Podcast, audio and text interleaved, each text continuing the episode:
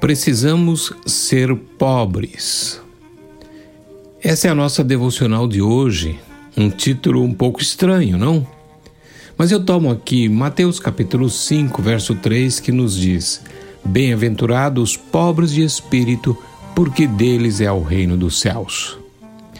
A primeira bem-aventurança identifica o ponto onde começa toda a obra espiritual na vida de um homem: o reconhecimento da pobreza de sua própria condição.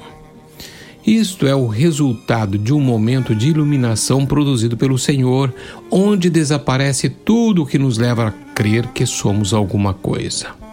Devemos nos ver como Ele nos vê, ou seja, em estado de falência espiritual. Pobreza de espírito não se refere exclusivamente à experiência que eventualmente nos conduz à conversão. Não, ela é também uma condição que nos levará de novo ao Senhor. À medida que transitamos pela vida, uma e outra vez caímos em posturas de soberba e altivez, as quais são contrárias ao espírito do reino.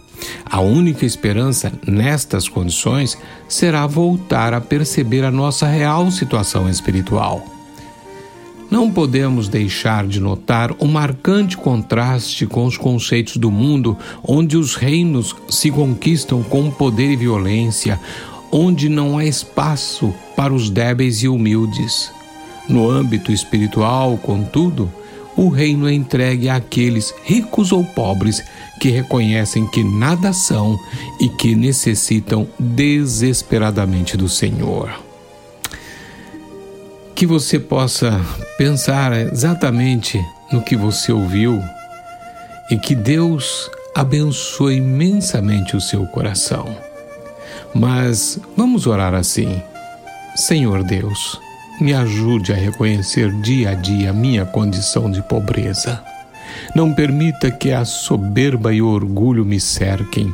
Antes, dá-me um coração unido ao teu, em nome de Jesus. Amém.